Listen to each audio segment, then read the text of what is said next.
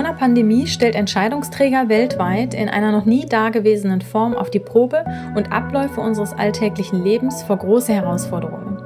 Doch was genau bedeutet dies für Unternehmen? Wir von Blackball International versuchen in unserem Corona Helpdesk Podcast diese Frage aus medizinischer, politischer und wirtschaftlicher Sicht zu beleuchten und so nützliche Handlungsempfehlungen für Unternehmen zusammenzustellen. Im wöchentlichen Wechsel sprechen wir mit unseren Experten, dem Virologen Prof. Dr. Med Thomas Schulz, Leiter der Virologie an der Medizinischen Hochschule Hannover, sowie mit Dr. Sebastian Klein, dem ehemaligen CEO der Fürstlich-Kastellschen Bank und ehemaligem CEO von Cominvest. Weitere interessante Persönlichkeiten aus Politik und Wirtschaft sind außerdem bei uns zu Gast.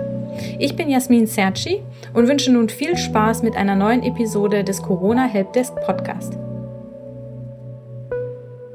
Ganz herzlich willkommen, Herr Professor Dr. Schulz, zu unserem Podcast. Hallo. Hallo. Wie sehen die aktuellen Erkenntnisse aus? Wir haben jetzt ein paar Wochen mit den Lockerungen verbracht. Hier und da gab es neue Regelungen. Wie sieht das Ganze aus? Wie hat sich die Lage entwickelt, auch in Bezug auf die Infektionszahlen? Also im Prinzip ähm, laut Robert Koch Institut äh, gehen die Zahlen weiter nach unten, langsam aber stetig. Die generelle Tendenz ist immer noch nach unten.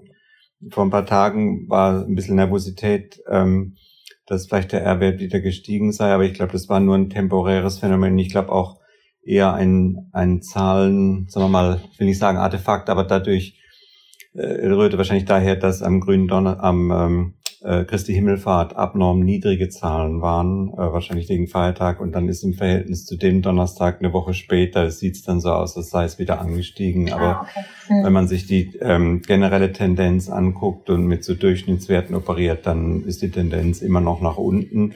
Nicht mehr so steil wie am Anfang, aber äh, würde man auch nicht erwarten. Das ist natürlich, dass eine Kurve dann so einen langsam, ganz lang nach hinten gezogenen Ausläufer hat.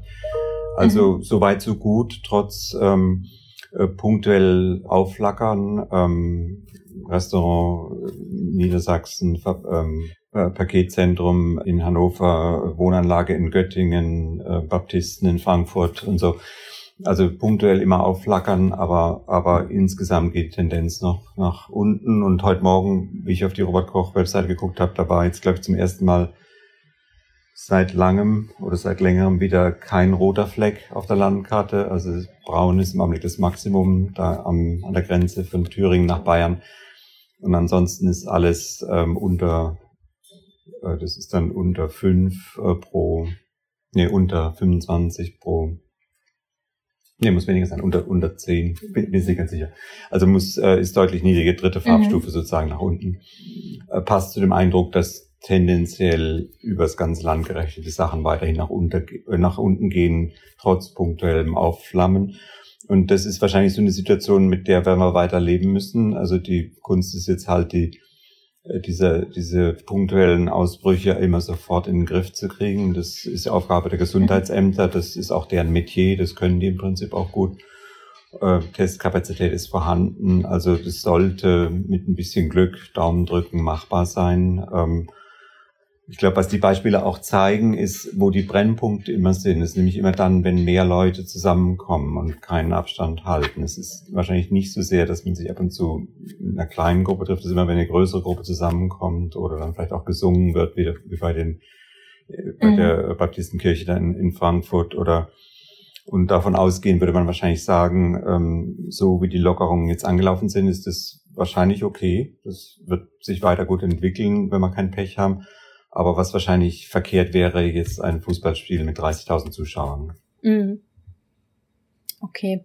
Es gab ja auch ähm, viele, die gesagt haben, da könnte eine zweite Welle kommen. Also es gab da schon einige Warnungen dazu. Sehen Sie das jetzt oder kann man jetzt sagen, das ist übertrieben gewesen oder sehen Sie das Risiko vielleicht für einen späteren Zeitpunkt? Äh, genau, also übertrieben ist es garantiert nicht. Äh, die Gefahr mhm. ist ganz reell. Ähm, äh, man muss sich halt nur vorstellen, Nehmen wir mal diese Wohnanlage da in, in, in Göttingen, äh, wo eben mehrere Großfamilien zusammengekommen sind. Man stellt sich das Ganze jetzt vielleicht noch ein bisschen größer vor. Also was weiß ich, da ist der Fußballclub zusammengekommen oder keine Ahnung, irgendein anderer größer Club. Und ähm, Äh, und es sind genügend Leute infiziert worden, dass die Gesundheitsämter nicht mehr alle nachverfolgen können. Und dann geht noch einer ins Altersheim, der infiziert ist, ähm, besucht da die Großmutter, dann kann man sich sofort vorstellen, was dann passiert. Mhm. Dann geht es sofort wieder los. Mhm. Also die Gefahr der zweiten Welle ist, ist nach wie vor da. Es ist wirklich, man muss, wir müssen jetzt unheimlich aufpassen und halt auf solche lokalen Ausbrüche sofort draufspringen. Ich glaube schon, dass die kommen wird. Ähm, vermutlich, aber das ist jetzt geraten, ähm, vermutlich eher Richtung Herbst, wenn noch ein paar andere Faktoren mit dazukommen. Man wird auch erwarten müssen, wie die Leute weiter mitmachen mit dem Abstand halten. Äh, wir haben es ja vorher schon angesprochen. Ähm, große Freiflächen für Restaurants im Außenbereich und die Leute halten jetzt nicht immer wieder Abstand. Man sieht es ab und zu auch schon mal wieder, wenn man durch die Stadt geht, dass die Leute sich wieder anfangen zu umarmen bei, bei der Begrüßung. Ne?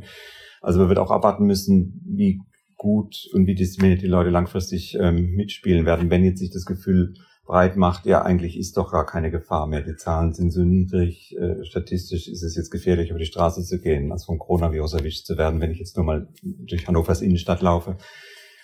Und müssen wir einfach sehen, wie sich dieses Wechselspiel zwischen ähm, weiter Achtsamkeit und achtsam sein und die Leute auf der anderen Seite die Leute äh, fangen dann an, unvorsichtig zu werden, wie sich das weiterentwickelt. Und ich könnte mir gut vorstellen, dass im Herbst wieder mehr kommt. Ähm, hoffentlich nicht in einem Ausmaße, das so schlimm sein wird, dass man wieder zu ernsteren einschränkenden Maßnahmen wird greifen müssen. Zweite Welle kann ja alles heißen. Eine zweite Welle kann heißen, wie wir es im März gehabt haben, 4.000, 5.000 Neuinfektionen pro Tag. Dann wird nur noch Lockdown helfen.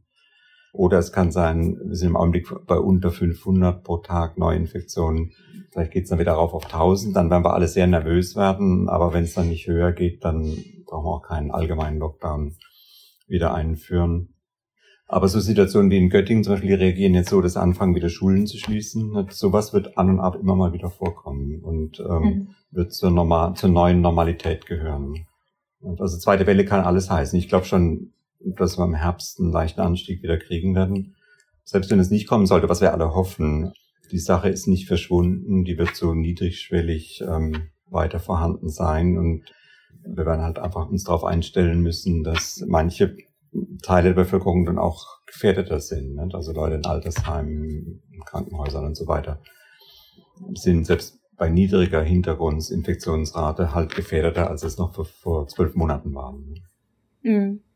Das heißt, Sie sehen eigentlich als größtes Risiko für die zweite Welle ja die vielleicht schwindende Vorsicht der Menschen. Ich glaube, das ist ganz sicher ein Risiko und ähm, dann sowas, da kommen ja immer Faktoren zusammen. Also da schleppt einer eine Infektion, sagen wir jetzt mal, von woanders her ein und dann mhm.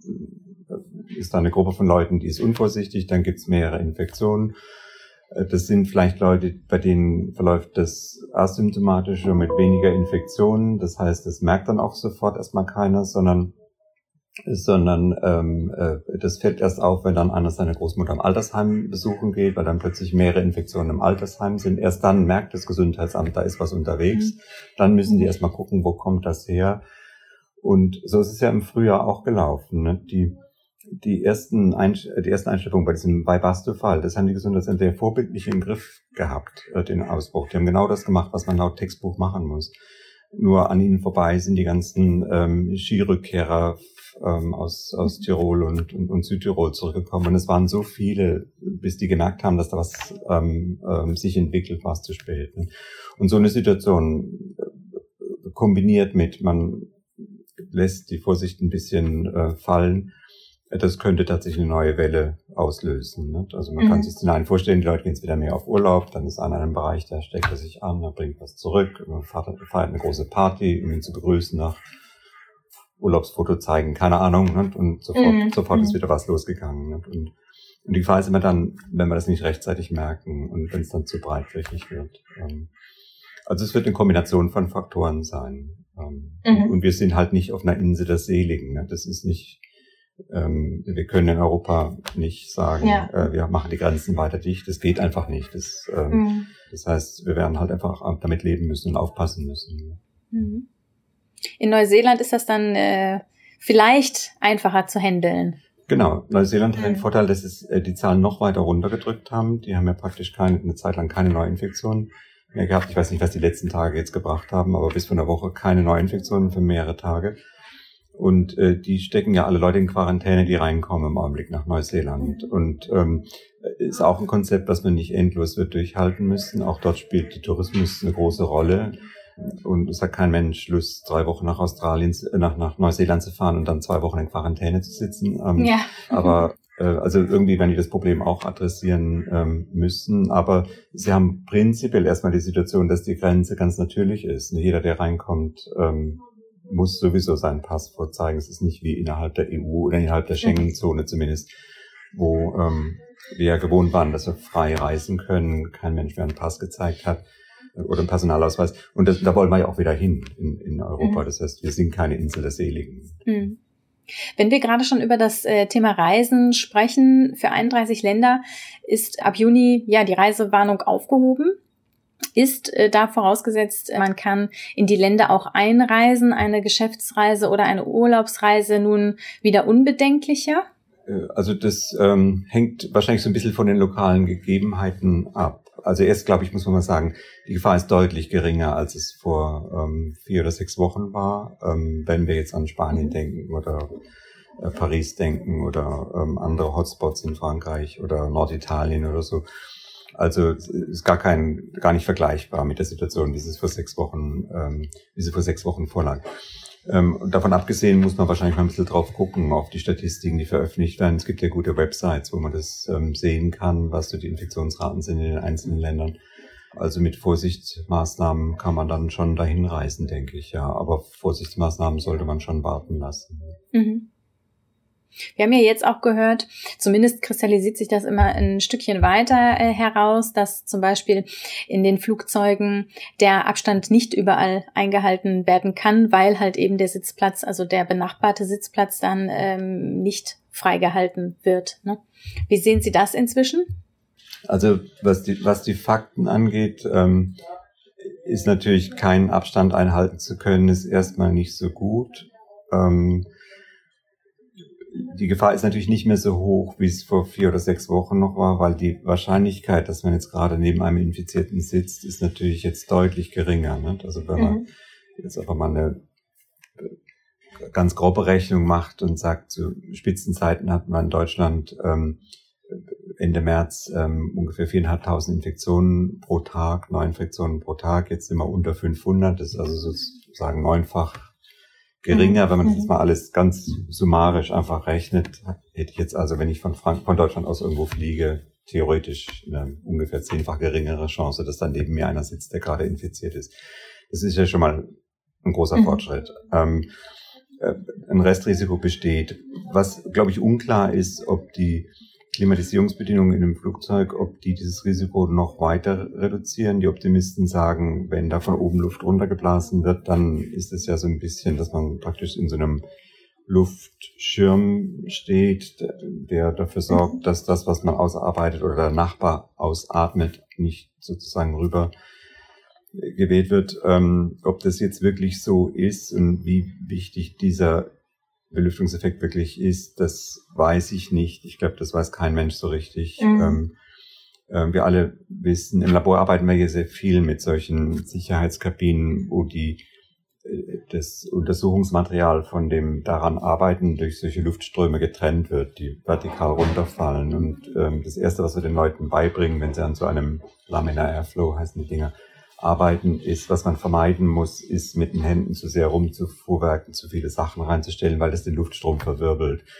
Und im Flugzeug hält sich natürlich keiner dran. Ne? Da wird ja. rumgefuhrwerkt, da hat einer einen Koffer da stehen oder eine Tasche. Ähm, also so ideal ist das nicht. Also, aber ich weiß es einfach nicht, ob das einen Unterschied macht. Manche Leute sagen, manche Strömungstechniker sagen, da ist noch ein extra Maß an Sicherheit drin und im Flugzeug zu sitzen ist eigentlich sicherer als neben einem zu sitzen in irgendeinem Büro mit demselben mhm. Abstand.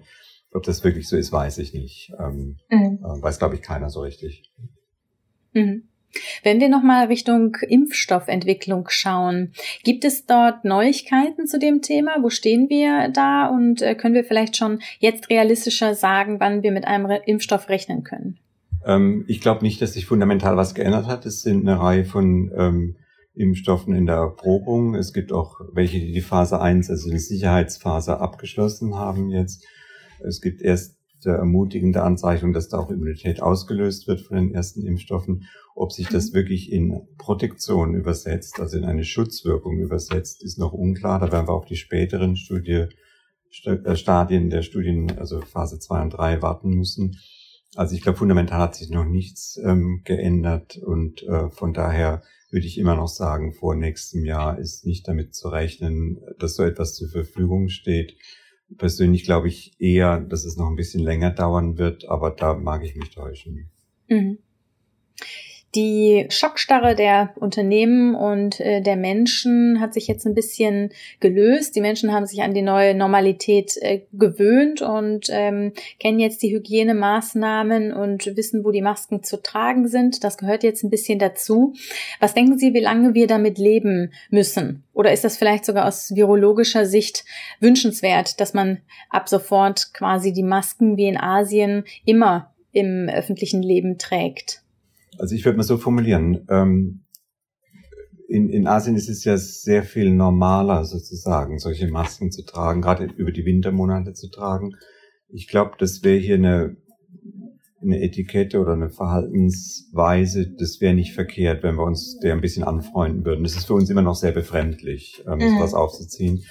Aber im Grunde ist ja da nichts Schlimmes dran. Und ich glaube, jetzt mal auf den nächsten Winter gedacht, ähm, sich so, so eine, wenn sich so eine Verhaltensweise auch in Deutschland durchsetzen würde, ähm, dass die Leute einfach normalerweise ihre Maske aufsetzen, wenn sie im öffentlichen Bereich sind oder zumindest im öffentlichen Nahverkehr sind oder nah beieinander sitzen in irgendwelchen Büros oder Räumen oder so. Ähm, ich glaube, das wäre nicht verkehrt. Ähm, das wäre wahrscheinlich ganz gut also wie wichtig es dann wirklich sein wird, hängt dann letztlich auch davon ab, auf welches Niveau wir die Zahlen weiter runtergedrückt haben. Also im Augenblick, letzte Woche waren wir bei, im Durchschnitt bei weniger als 500 Infektionen pro Tag. Nehmen wir mal an, wir kriegen das ähm, unter die 100 gedrückt über die nächsten zwei Monate. Dann ist natürlich schon nochmal ein zusätzliches Maß an Sicherheit äh, gewonnen. Dann wird es sicher auf der Landkarte Bereiche geben, da ist schon ein, zwei Wochen lang kein einziger Fall mehr aufgetaucht oder zumindest nicht bemerkt worden. Und da kann man dann sagen, lokal ähm, kann man das vielleicht auch ein bisschen lockerer sehen. In Frankfurt wird es vielleicht ein bisschen anders sein, ähm, in den großen Ballungszentren wird es vielleicht ein bisschen anders sein. Aber von daher wäre im Augenblick meine Meinung zu den Masken. Ich glaube, wenn wir uns mit dem Gedanken anfreunden könnten, dass wir die im nächsten Winter immer griffbereit haben, sagen wir mal so, wenn mhm. man in den Öffis sitzt, ähm, äh, das fände ich, ähm, da fände ich nichts Schlimmes dran. Das ist, glaube ich, mhm. einfach eine Sache, an die man sich gewohnen, gewöhnen muss. Nicht? Ähm, und da ist nichts Schlimmes dabei. Und ich glaube, es ist eine zusätzliche Vorsichtsmaßnahme, die vernünftig wäre, das weiter zu betreiben. Mhm. So im Bekanntenkreis hört man, äh, oder habe ich jetzt schon öfter gehört, dass die Menschen sich darüber beklagen, sie könnten nicht atmen. Ne? Sobald die Maske quasi im Gesicht ist, könnte man nicht atmen und so. Es ist, also bei manchen löst das äh, tatsächlich so ein Stressmoment irgendwie aus. Ne? Das ist wahrscheinlich auch die ja, Eingewöhnung, ne, die da noch. Ist, glaube ich, so eine, eine Mischung von, von Eingewöhnung. Es gibt tatsächlich Leute, die von vornherein Atemprobleme haben. Für die sind diese Masken auch nicht gut. Also das muss man mhm. sagen. Also wenn einer von vornherein Schwierigkeiten hat mit dem Atmen, also was weiß ich, chronisch obstruktive Lungenerkrankungen mhm. hat, ähm, Emphysem hat oder so, ähm, der sollte sich keine Maske aufziehen müssen. Und das ist dann auch wieder ein Appell an die anderen, an die Solidargemeinschaft, dass sie sich selber eine Maske aufziehen, damit solche mhm. Leute sich eine Maske nicht aufsetzen müssen. Mhm. Ähm, ähm, äh, nochmal zur Erinnerung, die Maske schützt einen ja nicht selber davor. Die, die übliche Maske, die selbstgestrickte, die, die OP-Maske schützt einen ja nicht selbst davor, dass man infiziert wird, sondern sie sorgt eher dafür, dass wenn man selber was ausatmet, dass das nicht so weit fliegt oder mhm. an einem runter verteilt wird und nicht direkt horizontal aufs Gegenüber, auf den Gegenüber verteilt wird. Das heißt, so eine Etikette wie in den asiatischen Ländern, wo man so etwas automatisch trägt im Winter, in der Erkältungssaison, äh, dient eigentlich vor allem dazu, dass Leute, dass andere Leute geschützt werden und macht damit das Leben von Leuten einfacher, die jetzt nun wirklich keine Maske aufziehen können, weil sie Probleme damit haben. Und für andere Leute würde ich sagen, hängt es wahrscheinlich so ein bisschen Art, äh, äh, von der Art der Maske ab, die sie tragen. Manche von den selbstgenähten ähm, sind ähm, in guter Absicht ähm, sehr dick. Ich habe auch so eine recht dicke genähte mit, mit äh, dreifacher mhm. Lage. Da atmet man tatsächlich ein bisschen schwerer ähm, äh, mhm. äh, darunter.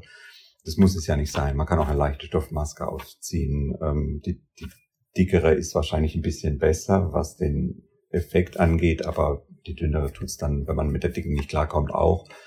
Ähm, also da kann man ja selber noch ein bisschen mit rumspielen. Und, ähm, mhm. Ja, danke. Das war nochmal ein sehr schöner Hinweis zum Thema Solidarität. Jetzt möchten wir natürlich auch gerne wissen, wie Sie persönlich so im Privaten damit umgehen.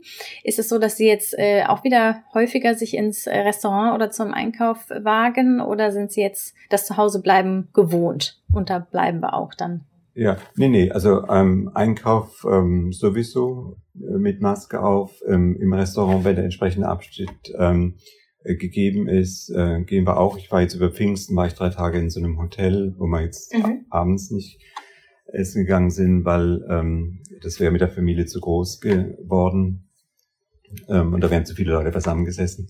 Aber äh, so beim Frühstück oder so machen wir schon und ähm, halt äh, Maske anhaben, wenn man äh, da reingeht. Beim Essen kann man es natürlich nicht anhaben, das ist klar. Mhm aber auch, äh, ich sage zum Beispiel der Bedienung gegenüber, die tragen ja alle Masken und die fühlen sich wahrscheinlich auch wohler, wenn die Leute nach Möglichkeit eine Maske aufhaben. Ne? Also die verstehen Ganz natürlich, bestimmt. Verstehen mhm. natürlich auch, dass wenn einer gerade isst, dann kann er keine Maske aufhaben, aber wenn einer im Restaurant rumläuft, dann ist denen wahrscheinlich auch wohler zumute, wenn die anderen Leute dann eine Maske aufhaben. Das reduziert für die Bedienung das, das Risiko. Ähm, also von da wieder so ein bisschen der Appell an die Leute nach Möglichkeit aufziehen. Ich glaube, man bricht sich keinen Zacken aus der Krone, wenn man, wenn man sich so ein Ding aufsetzt. Ähm, und ähm, absolut, ja. Ähm, ähm, so ein bisschen als Solitarappell halt. Ne? Ja. Ja, das ist doch ein hervorragendes Schlusswort für unseren heutigen äh, Podcast, für die heutige Episode.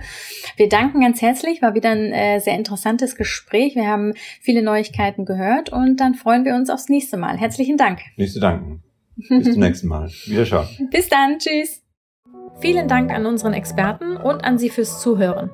Wenn Sie selbst Fragen haben, die Sie gerne von unseren Experten beantwortet hätten, senden Sie uns einfach eine E-Mail an helpdesk at blackbull-international.com. Außerdem finden Sie viele weitere interessante Inhalte zum Thema unter www.corona-helpdesk.de und wir freuen uns natürlich sehr, wenn Sie unseren Podcast mit Ihrem Netzwerk teilen. Nochmals danke fürs Zuhören und viele Grüße von Black Bull International.